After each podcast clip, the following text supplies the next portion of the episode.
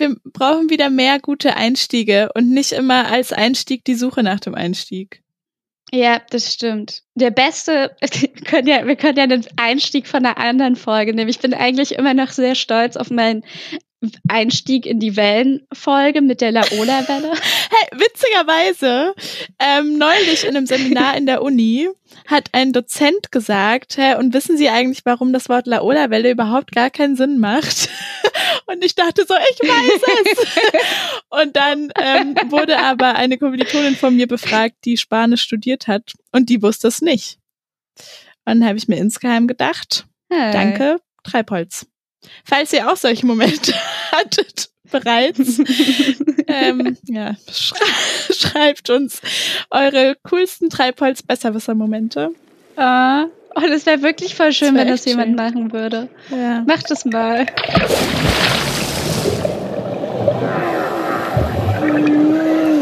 Treibholz, der Ozeanographie-Podcast mit Maxi und Ronja. Ja, dann äh, nehmen wir uns das jetzt für nächstes ja, Mal vor. Genau, und jetzt fangen wir einfach an, oder? Okay. Wir steigen heute direkt ein. Nämlich mit der Frage, was sind eigentlich Korallen? Zuerst können, ach, das können wir als Einstieg vielleicht mal sagen, ähm, warum wir überhaupt jetzt plötzlich über Korallen sprechen wollen. Nämlich unsere interaktive Community war auf Facebook aktiv und der Michael hat vorgeschlagen, dass wir doch mal über Atolle sprechen sollen. Und äh, ja, dann haben wir beide ausgecheckt, ob Atolle spannend sind und konnten diese Frage ganz klar mit einem Ja beantworten. Und ähm, deswegen sprechen wir heute nicht über genau, Atolle, sondern erst nächste Woche, also in zwei Wochen, und machen heute eine kleine Korallen-Einführungsfolge. Ja, dann fangen wir an. Erzähl mir mal, was Korallen ja, was sind. Korallen? Ähm, Korallen gibt es seit 400 Millionen Jahren, also richtig, richtig lang. Ich habe auch das Gefühl, das sage ich ungefähr bei jeder Folge. Das Meer ist einfach verdammt alt, Leute. ist so. Ähm, und Korallen sind keine Pflanzen, sondern es sind Nesseltiere. Und zwar sessile Nesseltiere, das heißt, äh, die sind nicht fähig, den Aufenthaltsort zu wechseln. Und äh, der Unterschied zu anderen Nesseltiergruppen ist, dass äh, Korallen keine Entwicklungsstadien durchmachen, sondern eben sesshafte Polypen sind, die sich geschlechtlich fortpflanzen. Also die sind dann da einfach, bleiben wie sie sind und bleiben am ah. gleichen Ort. Und eine Koralle, wenn ich es richtig verstanden habe, besteht also so aus mehreren Polypen. Ein Polyp ist ja so ein längliches Ding mit dann so Tentakeln obendran oder so. Mhm. Und es gibt diverse Klassen ähm, der von, von Korallen. Und die bekannteste sind wohl die Blumentiere, weil das ist die größte Klasse der Nesseltiere und äh, die Steinkorallen zählen zu den Blumentieren und Steinkorallen sind so die Hauptkorallen in Korallenriffen. Wenn ich jetzt nochmal Koralle sagen muss, das ist ein bisschen viel. ähm, dann gibt es auch die Oktokorallen, das ist auch ähm, auch eine äh, große Gruppe. Und äh, das sind diese, die kennst du bestimmt, das sind so Polypen mit so acht gefiederten Armen, die eher so fedrig aussehen und gleichzeitig so ein bisschen wie Blumenkohl. Also sieht man auf jeden Fall auch, wenn man Korallenbilder googelt. Also das sind diese Blumenkorallen. Das waren jetzt, jetzt die Oktokorallen. Die, die Blumentiere, ah, die, okay, die Blumentiere sind ähm, die Steinkorallen zum Beispiel. Ah, okay. Warte mal, aber Steinkorallen, sind die dann, ist das schon der abgestorbene Teil dann? Nee, das sind ja dann noch die Lebenden. Nee, die leben. Wenn, nee, die okay. sollten im Idealfall alle leben, weil sonst. okay. Sonst gibt's keine schönen Korallenriffe. Also, Korallen nee. sind zusammengefasst lebendige Tiere. und ähm, man unterscheidet auch zwei Wuchsformen, nämlich Steinkorallen und Weichkorallen. Die Weichkorallen okay. haben kein festes Kalkskelett sondern nur so kleine Kalknadeln irgendwie zur Festigung. Und äh, deshalb sind das auch nicht die, die so hauptsächlich Riffe bilden, sondern das sind die Steinkorallen. Die haben mhm. nämlich ein Skelett und das besteht aus Aragonit. Das ist ein Mineral ähm, aus der Klasse der Carbonate und Nitrate. und äh, das kristallisiert in unterschiedlichen Formen und ähm, so bildet sich dann das große Korallenriff durch diese Kalkskelette. Aber ich finde Aragonit und wenn man dann noch sagt Aragonit, das kristallisiert, ich finde, das ist ein sehr schöner. Finde ich auch. Hat ein sehr, ist ein sehr schöner Satz. Also nicht so, wie ich es jetzt gerade gemacht habe, aber wenn man die Wörter so in einem Satz verwendet. Kann man gut mal nebenbei droppen und schlau klingen. Ja. Ja, voll. Ähm, Korallen ernähren sich äh, zum einen durch das Herausfiltern von Mikroplankton, es sind also sogenannte Filtrierer, aber sie ernähren sich auch dadurch, dass in ihre Zellen Symbiosealgen eingelagert sind, die ihnen auch Nährstoffe hm. liefern und das ist, was Korallen bunt macht. Also diese Algen, die in den ah. Zellen sitzen, die äh, sind bunt und deshalb sind Korallenriffe bunt. Und deshalb ähm, ist es auch so, wenn Korallenriffe absterben, dann ähm, sterben zuerst mal diese Algen und dadurch wird das Skelett dann, dann sind es nur noch die Kalkskelette. Das ist ja, was man dann immer sieht, dass es einfach nur so eine graue Masse ist und keine bunte Korallenwelt mehr. Ah, okay. Ja. Aber, hm? Ja, nee, erzähl weiter. ähm, und diese Nesseltiere bilden dann also Riffe und mhm. ähm, es sind ungefähr 1000 von 2500 Korallenarten riffbildend. Also nicht alles, was eine Koralle ist, kann auch ein Korallenriff machen, sondern manche stehen auch nur einzeln rum. Und ähm, trotzdem sind Korallenriffe aber die größten von Lebewesen geschaffenen Strukturen der Erde mit einer Gesamtfläche von 600.000 Quadratkilometer. Also richtig viel. 600, das ist sehr verrückt. Ja. Und man spricht dann von sogenannten biogenen Riffen, also Riffe, die mhm. aus festsitzenden Organismen bestehen. Das sind Korallenriffe. Ja. Ah. Jetzt dachte ich eigentlich, du sagst was über die Entstehung, aber machst du gar nicht, oder? nee. Okay. Ich habe da nämlich nicht so viel gefunden wie du. Okay. ähm, ja, man kann mehrere Arten von Korallenriffen noch unterscheiden. Und ähm, bevor du mir was über die tiefen Riffe oder so erzählst, oder? Mhm. Ja, Tiefwasserriffe. ähm, erzähle ich dir noch kurz was über tropische Korallenriffe, denn äh, tropische Korallen bedecken ein Prozent des Ozeans beherbergen aber ein Viertel aller marinen Lebewesen. Ha. Also ganz schön wichtig. Ein Viertel. Und, ja, krass, ne? Tropische Korallen können ähm, nur bei einer Wassertemperatur ab 20 Grad dauerhaft überleben. Deshalb äh, kommen die hauptsächlich zwischen 30 Grad nördlicher und 30 Grad südlicher Breite vor. Mhm. Und es gibt zwei Hauptkategorien. Nummer eins sind litorale Riffe, das heißt küstennahe Riffe, die in Flachwasserzonen vorkommen, so bei den Kontinentalschelfen. Und okay. ähm, dadurch, dass da eher so Süßwasser mit eingeleitet wird, hört euch unsere 35.000 Grundwasserfolgen an, falls ihr dazu mehr erfahren wollt. Ähm, aber durch diesen Süßwassereinfluss sind die besonders nährstoffreich und das führt aber dazu, ja. dass da gar nicht so bunte Steinalgen vorwiegend wachsen, sondern ähm, die sind dann eher von Algen und so Weichkorallen dominiert, weil das so ist. Aber siehst du voll gut, dass wir die ganzen Süßwasserfolgen gemacht haben. Ja, richtig gut. Jetzt lohnt sich. Die Connection kommt langsam zum Ozean. Ja, und die zweite Hauptkategorie sind dann neritide Riffe. Die sind mhm. nicht an der Küste, sondern fernab der Kontinente, ähm, vor allem im tropischen Pazifik, also so Hawaii, Tahiti, da irgendwo. Und ähm, die haben auch eine höhere Artenvielfalt und entstehen vor allem dort, wo durch vulkanische Aktivitäten Inseln entstanden sind. Warum genau, weiß ich jetzt allerdings nicht. Aber das können ist wir uns nicht ja so Vulkanerde.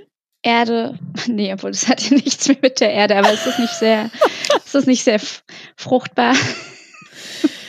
Ja, bestimmt. Bestimmt. Ähm, es gibt ähm, ganz kurz noch vier Typen tropischer Korallenriffe, mhm. von denen wir uns in der nächsten Folge bestimmt auch nochmal den ein oder anderen genauer angucken werden. Ähm, zum einen gibt es die Saumriffe, das sind die, die einfach entlang der Küste entstehen und sich dann in Richtung offenes Meer ausdehnen. Im Unterschied dazu ähm, gibt es Barriereriffe, die sind auf offenem Meer und zwar nicht, weil sie sich von der Küste aus ausgedehnt haben, sondern weil sie von Anfang an dort entstanden sind. Die sind dementsprechend viel seltener als Saumriffe. Drum ist auch das Great Barrier Reef so besonders. Hm. Dann äh, die Plattformriffe gibt es auch noch. Allerdings habe ich nicht ganz verstanden, was die jetzt so einzigartig macht, muss ich ehrlich sagen.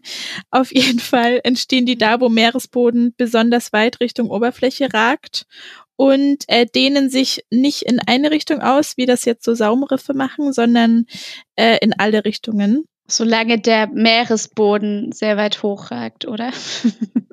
Was habe ich gesagt? Nee, weil du meintest, die breiten sich in alle Richtungen aus, aber breiten so, die sich ja. auch noch aus, wenn der Meeresboden auf einmal wieder so sich nach unten wölbt. Nee, ich glaube nicht. Ah, ja, wahrscheinlich deshalb sind das Plattformen. Ja, weil die dann. Ah. Ja, stimmt. Voll gut. Sehr ich gut. mag es, wenn sich Sachen während der Folge entschlüsseln. Ja, ich auch. Ist ja leider nicht allzu oft der Fall. nee. Ähm, last but not least, die Atolle, über die wir in der nächsten Folge auf jeden Fall nochmal sprechen werden, die entstehen nämlich aus Saumriffen um vulkanische Inseln. Und zwar dann, Oh. wenn vulkanische Inseln infolge von Erosion oder ähnlichen Natureinflüssen unter dem Meeresspiegel versinken sozusagen. Ah, okay. Und dann entstehen da Atolle. Aber wie genau das funktioniert, hört ihr in zwei Wochen. Jetzt kommen wir zu den Tiefwasserriffen, die tatsächlich quasi nur dann entstehen, wenn der äh, Meeresspiegel sich nicht äh, absenkt, weil sie ja Mhm. in der Tiefe sind. oh, das war der Versuch einer Überleitung. Und zwar hast du ja gerade eben die bekannten subtropischen Riffe übernommen und die Tiefwasserriffe sind eher die unbekannteren und auch tatsächlich noch die unerforschteren, weil wahrscheinlich, weil sie einfach in der Tiefsee sind und wie alles in der Tiefsee ist ja noch ein bisschen Mystik mit dabei. Ähm, und zwar befinden die sich halt eher weiter nördlich und nicht südlich. Zum Beispiel gibt's äh, so sehr viele Riffe zwischen, also Tiefwasserriffe zwischen Norwegen und Spanien. Mhm. Und wie der Name vermuten lässt, befinden die sich halt so in mehreren hundert Metern Tiefe. Und das ist auch schon der offensichtliche Unterschied zwischen den beiden. glaube, als ich das aufgeschrieben habe, klang das sehr, sehr schön, um das zu erzählen. Jetzt klingt es irgendwie sehr komisch, weil ich vorher schon drüber gesprochen habe. ähm, aber ähm, die beginnen natürlich nicht erst in der Tiefe, sondern hangeln sich quasi vom Rand des Kontinents ähm, hinunter oh. und haben genauso wie die ähm, subtropischen Korallenriffe sehr viele verschiedene Tierarten, davon größtenteils äh, Fische natürlich, die auch sehr, sehr vielfältig sind, die dann auch in den Riffen leben, in den Höhlen. Mhm. Und leider deswegen aber auch Hauptfanggebiet der Fischereiflotte sind. Oh. Die Korallenriffe befinden sich auch nicht irgendwo im Meer, die suchen sich ziemlich genau ihre Stellen raus und das sind die Stellen, wo auch starke Strömungsgebiete sind. Und Strömung bedeutet nämlich in diesem Fall Bewegung und Bewegung bedeutet, dass Sand weggespült wird und darüber freuen sich Korallen, weil sie sonst ersticken würden unter dem ganzen Sand. Hm. Und zusätzlich bringen Strömungen Nahrung und im Vergleich zu ähm, den subtropischen Riffen es ernähren sich die Essen, ernähren sich die ähm, Tiefwasserriffe eher von Zooplankton, weil, ähm, weil quasi diese äh, die ganzen Algen ja mehr an der an der Oberfläche schwimmen wegen der Mhm. Sonne und allem und deswegen schaffen die es nicht ganz so weit darunter, aber auch darüber, also vor allen Dingen ähm, die symbiotischen Algen, aber auch darüber ist die Forschung sich nicht ganz einig, weil äh, es ja auch verschiedene Korallenarten gibt, bei denen sich die äh, Ernährung auch unterscheidet. Und eine Korallenart ist Lophelia. Und bei der ist man sich ziemlich sicher, dass sie sich einfach nur von Zooplankton ernährt. Dann gibt's aber noch Mhm. eine Art, die heißt Matripora. Und da weiß die Forschung noch nicht so genau, was die eigentlich so macht und ob die nicht doch noch so ein bisschen was vom, von, ähm, vom Seetank quasi noch abbekommt. Okay, aber habe ich das richtig verstanden, dass Mhm. diese Tiefenriffe ja, quasi zuerst mal als nicht tiefe Riffe anfangen, so als Saumriffe an der Küste oder so und dann einfach nach unten wachsen, oder wie? ich weiß es nicht, weil die Saumriffe sind ja immer noch Riffe, die äh, quasi, also was du ja erklärt hast, die quasi ihre Wärme brauchen. Und deswegen kann ich mir eher vorstellen, dass sie quasi schon an der Küste beginnen, aber auch, wo ergibt es Sinn, aber auch da eher in tieferen Gebieten quasi. Hm. Oder also oder in Küstennähe. Ist das vielleicht besser? Ich weiß, also ich, hm. ach so, ja. Nee, Weil ich glaube, weil Saumriffe sind ja immer noch subtropische. Gehen die über? Ich glaube nicht, dass die übergehen. Und ich habe mich jetzt auch gefragt, weil du erklärt hast, dass quasi mit diesen symbiotischen Algen die Farbe in denen äh, entsteht, hm. dass ähm, da müssten ja Tiefwasserriffe wesentlich weniger Farbe haben. Und es gibt tatsächlich auch eher dunklere Warum? Bilder dazu. Naja, weil die ja dann nicht die symbiotischen äh, Algen essen. Weil das so weit Ach unten so. ist. Aber wenn die teilweise. Man naja, aber ich meine, unter was, also in der Tiefsee sieht Mhm. man ja eh nicht, wenn was bunt ist, weil da kein Licht hinkommt. Das stimmt. das ist richtig. Hm. Viele ungeklärte Fragen. Ja, aber das ist ja tatsächlich bei dem Tiefwasserriff genau das, genau die Sache, dass es auch noch sehr unerforscht ist und man zum Beispiel Sachen wie die Ernährung noch ein bisschen genauer ausklabüsern muss. Allerdings, um ehrlich zu sein, äh, den Artikel, den ich mir rausgesucht habe, der ist von 2003. Deswegen kann es sein, dass in den paar Jahren schon noch mal ein paar neue Erkenntnisse dazugekommen sind. Ihr wollt top aktuelle Forschungsergebnisse aus der Ozeanographie? Dann, Dann hört ihr Treibholz. nicht bei uns. ja, Äh, true. Und ja, also wer uns aktuellere Daten schicken will, kann das auch gerne machen. Die lassen wir dann vielleicht in der nächsten Folge äh, einfließen. Und dann ist es so eine kleine Entwicklung der, der Korallenforschung. das hier noch irgendwie retten zu können. ja. Und die, der Aufbau von einem Tiefwasserriff unterscheidet sich auch gar nicht äh, von, den, von den Flachwasserriffen, weil auch die halt dieses Riffdach haben mit diesen äh, lebenden Korallen, Wasserkolonien. Und darunter Mhm. diese Zone mit dem abgestorbenen, äh, aus den abgestorbenen, sich aus den abgestorbenen Korallen zusammensetzt. Mhm. Ähm, und das ist genau die Zone, ich weiß nicht, ob du das vorhin schon gesagt hast, wo sehr viele Fische leben. Und was ich am Anfang ja schon gesagt hatte, dass es halt natürlich dann die Gebiete sind, wo sehr viel gefischt wird. Und es ist ja auch schon eher bekannt, dass quasi Riffe auch schon bedroht sind und zerstört werden, halt gerade durch, äh, durch die Fisch, durchs Fischen. Und ich habe mir das tatsächlich vorgestellt, dass es halt einfach nur so ähm, so, so die Netze sind, die das quasi, die dann quasi über diese Riffe gehen und das dann zerstören. Was zwar auch ein Teil dessen ist, aber es gibt halt tatsächlich diese äh, so, sogenannten Felshopper und das sind so Eisenkonstruktionen, die tatsächlich einfach alles platt machen, damit diese Fische quasi da rauskommen und quasi nach oben schwimmen und in, in erreichbare Zonen quasi gelangen. Und das, Das war mir schlimm. null bewusst. Mir auch nicht. Also das ist so, ist ja so richtig vorsätzliche Zerstörung. Ja, also so, das ist so, ja, man muss da rankommen, also wird's Krass. kaputt gemacht. Weil ich habe nur gelesen, dass halt auch der, ähm, dass die Klimaerwärmung halt ein Problem ist, weil diese symbiotischen Algen, denen ist es dann zu warm. Und dann sterben Oh. eben die und dadurch Mhm. stirbt dann auch die Koralle, weil sie ja, auf das die Riff, ja. Alge angewiesen ist. Ja. Und dann ist es nicht mehr bunt, sondern nur noch abgestorbenes Kalkskelett. Krass. Ja. Es gab ja tatsächlich auch so ein paar Abschnitte mit Einfluss von Korallen auf das Klima. Vielleicht sollten wir da noch mal eine kleine Session machen. Ich habe das Gefühl, diese Folge ähm, bildet gerade sehr mehr als andere Folgen unseren Rechercheprozess. das ist so. hat auch ein bisschen was von so einem Konzeptionsgespräch. Ja, was wir hier gerade erzählen, das ist normalerweise so das erste Telefonat, nachdem das Thema festgelegt wurde.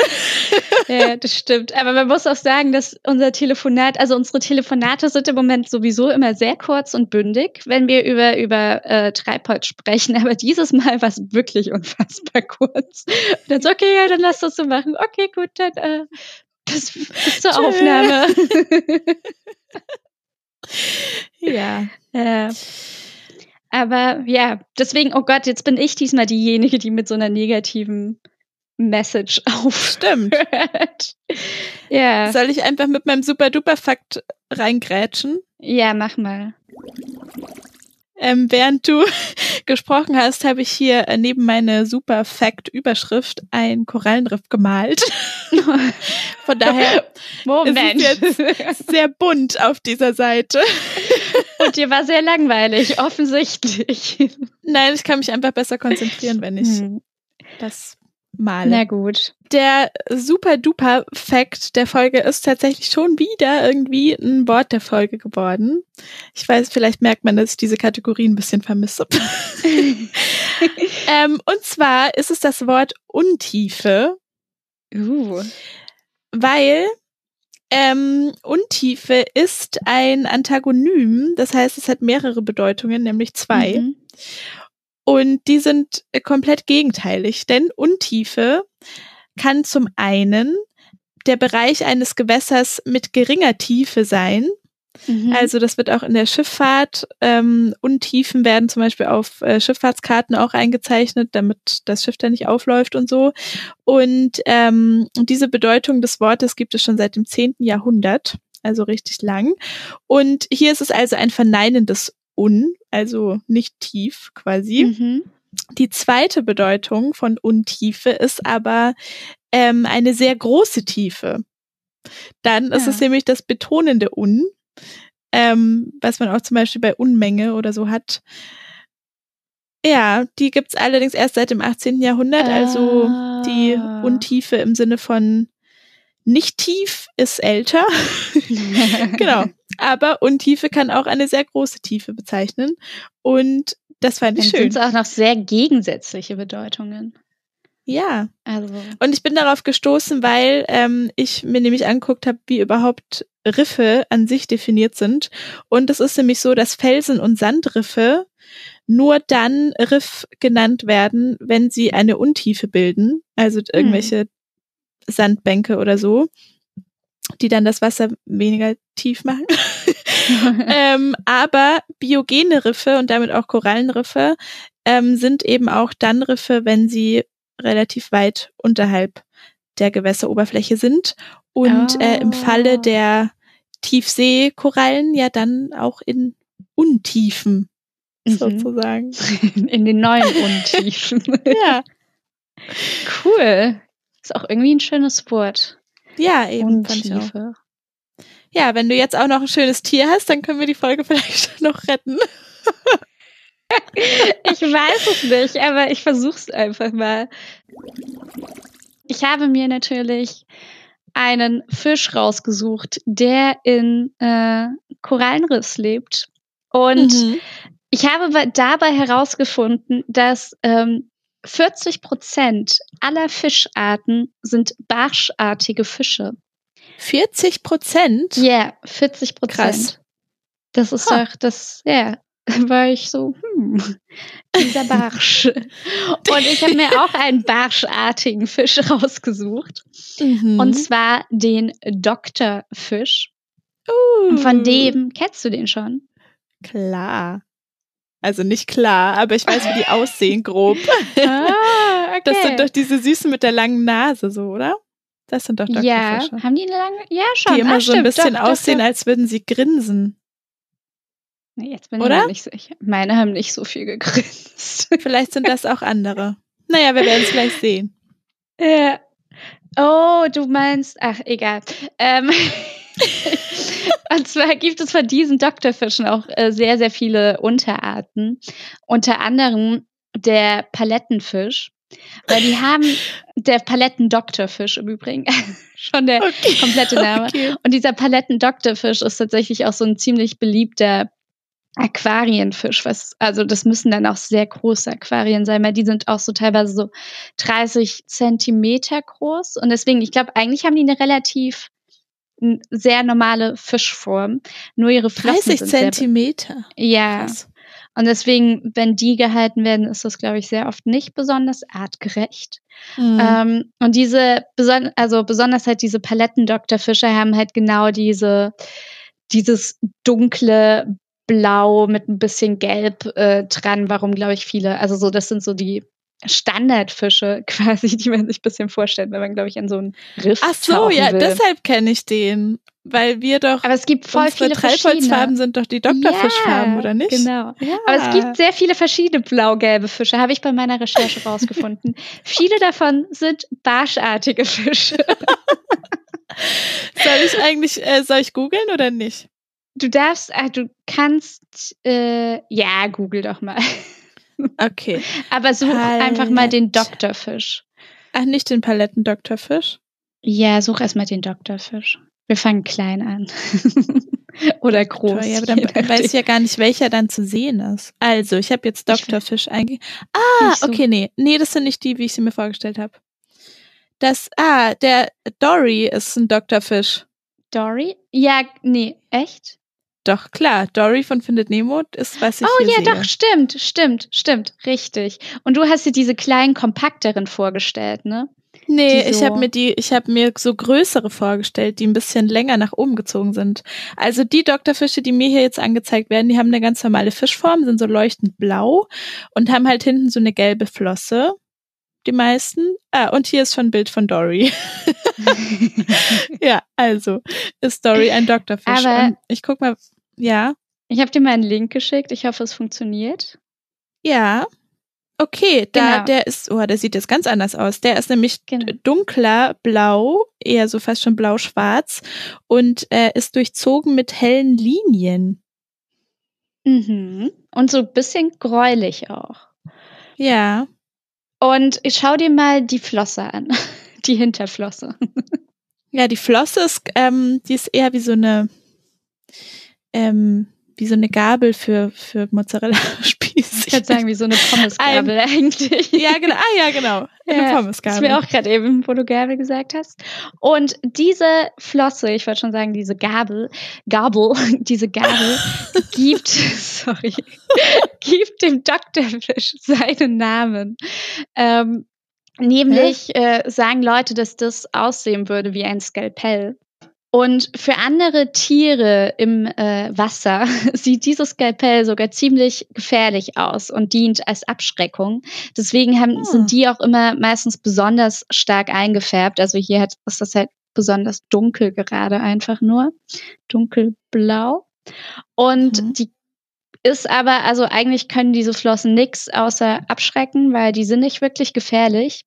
Was ich aber ganz witzig finde, ist, dass es so ein paar besondere Doktorfische gibt, die so evolutionstechnisch sich dachten, diese, diese Gabel, diese Flosse ist so geil, dieses Skalpell, dass, äh, dass sie sich irgendwie am Kopf haben, sie nochmal eine Färbung, die dieser, die der Flosse quasi ähnlich aussieht. Sprich, sie sehen von zwei Seiten sehr bedrohlich aus. cool. Und scheinbar gibt diese, dieses, dieser Abwehrmechanismus, diese, äh, diese, jetzt ist dieses Wort Gabel so in meinem Kopf drinne. Gibt diese Flosse, denen halt so eine Sicherheit, also die fühlen sich damit scheinbar so sicher, dass sie halt auch relativ, äh, also keine Scheu haben. Und dementsprechend glaube ich auch sehr oft, wenn man so auf Tauchgänge geht, tatsächlich gesehen werden, weil die sich halt ziemlich nah auch rantrauen. Ha. Ja, man ist immer so gefährlich, wie man sich fühlt, ne? genau, das ist doch ein gutes Schlusswort. Mir ist äh, eingefallen, welchen Fisch ich meinte. Ich meinte den Kofferfisch. Den Kofferfisch, ah. Ja, das sind die, die grinsen. Okay. Jetzt Glaub will ich, ich auch noch kurz den Kopf. den, oh Gott, was habe ich denn heute für ein Sprachproblem? Den Kofferfisch. Ach nee, doch nicht. Äh. Hä? Oh, der, oh nein, nicht gucken. Vielleicht nehme ich den als Sorry. Zu spät. Der Aber ich ja vergesse ihn das in zwei Wochen. Das ist einfach so ein Würfel. Ich habe es wieder zugemacht, damit ich dir das nicht wegnehme. nee, jetzt kann ich es eh nicht mehr machen. Improvisieren Aber wir jetzt noch ein zweites Tier der Folge? Nein, das war's jetzt. okay. Also Leute, googelt den Kofferfisch. Und ja, habt Spaß. es wird warm, fahrt mal ins Wasser. Genau, beobachtet ein paar Wellen und Fische und vielleicht geht der Korallen tauchen oder schnorcheln. Auf jeden Fall, danke fürs Zuhören. Ahoi! Ahoi!